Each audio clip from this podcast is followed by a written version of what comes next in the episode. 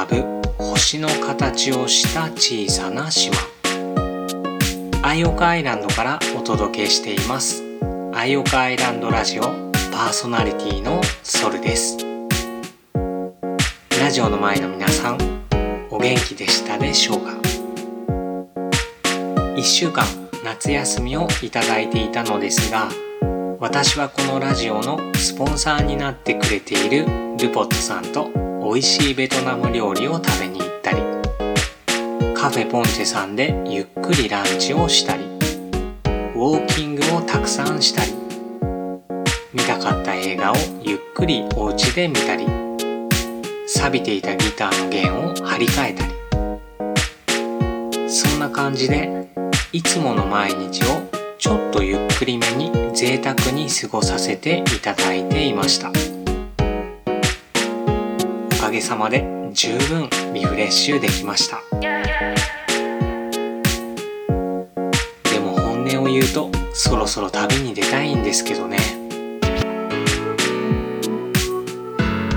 飛行機に乗って雲を抜けて大阪の街が見えてくる瞬間とか京都の鴨川で羽ばたく練習をする鳥を見ながら川沿いを歩く時間だったり飛行機で雲の間から富士山が見えた時とか。羽田空港に降り立っていつも決まって食べる東京味のカツ丼を食べた時とか。横浜の中華街の楽しい喧騒だったり。神戸の王子公園駅でどっちが降り口だったかなって迷う感じだったり。名古屋のモーニングの小倉トーストとゆで卵の味だったり。なんだか全てが恋しくて大きなキャリーケースに絵本と絵を詰め込んで旅することが日常だったあの頃がどれだけ恵まれていたのかってことを再確認している今日この頃です。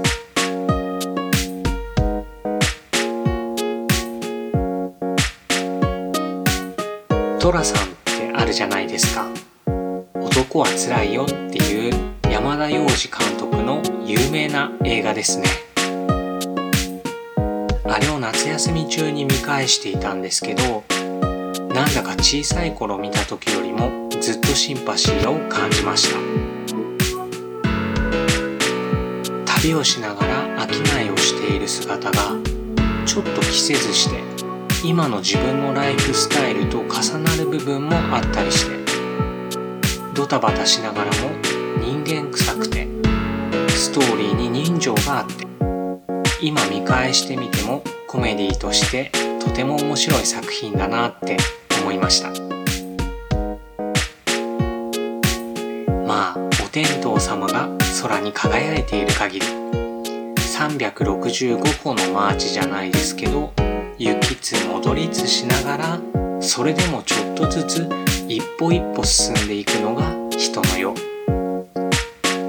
寅さんの豪快さを見習って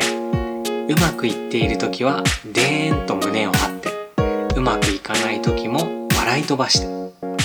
マイペースでいけたらなーって思いますね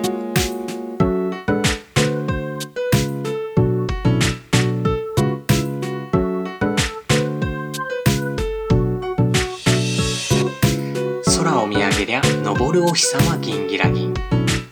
夏の日差しでハートがバーに自粛自粛で浮かれぬ浮世にパッと吹かせる南風。四六時中もステイホーム。それじゃ体がなまっちゃう。ドアを蹴破りたまにはウォーキン黄昏時まで足音鳴らせ。ってね。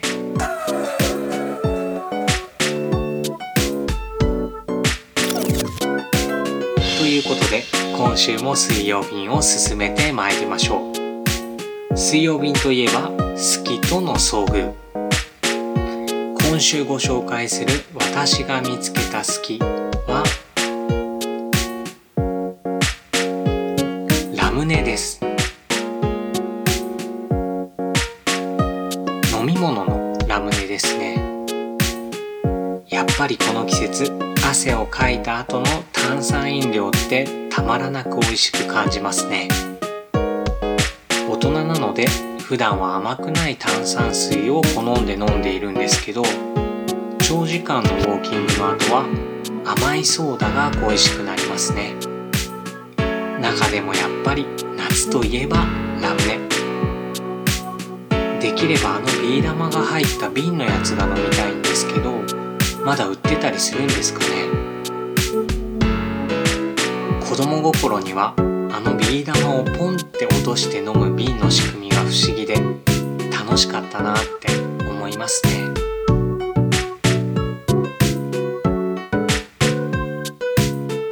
ちょっと考えてるんですよ。夕日に向かってあの瓶をかざしてビー玉部分に夕日を閉じ込めたらどんな感じなんだろうってなんかいい具合になりそうな気がしていつかトライしてみたいなーなんて妄想しています。時代の流れでペットボトルが主流だと思いますけど瓶で飲む炭酸の美味しさって特別感がありますよね。きっと中身は一緒なんだと思うんですけど瓶で飲めた方がなんだか美味しく感じます。不思議ですね。船の歴史って江戸時代の黒船来航まで遡っちゃうぐらい長い歴史があるんだそうです。1853年にペリー提督が持ってきたレモネードが原型でレモネードっていう言葉がラムネに変わって広まっていったんだそうです。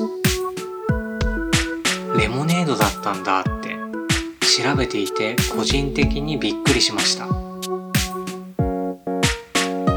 次ラムネを飲む機会があったらそんな古の歴史に思いを馳せながら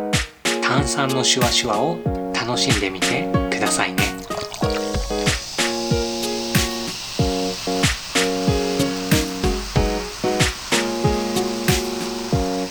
はいということで今週も水曜便をお届けさせていただきました。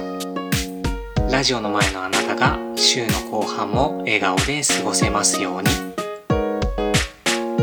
番組の提供は島の幸せスコーン便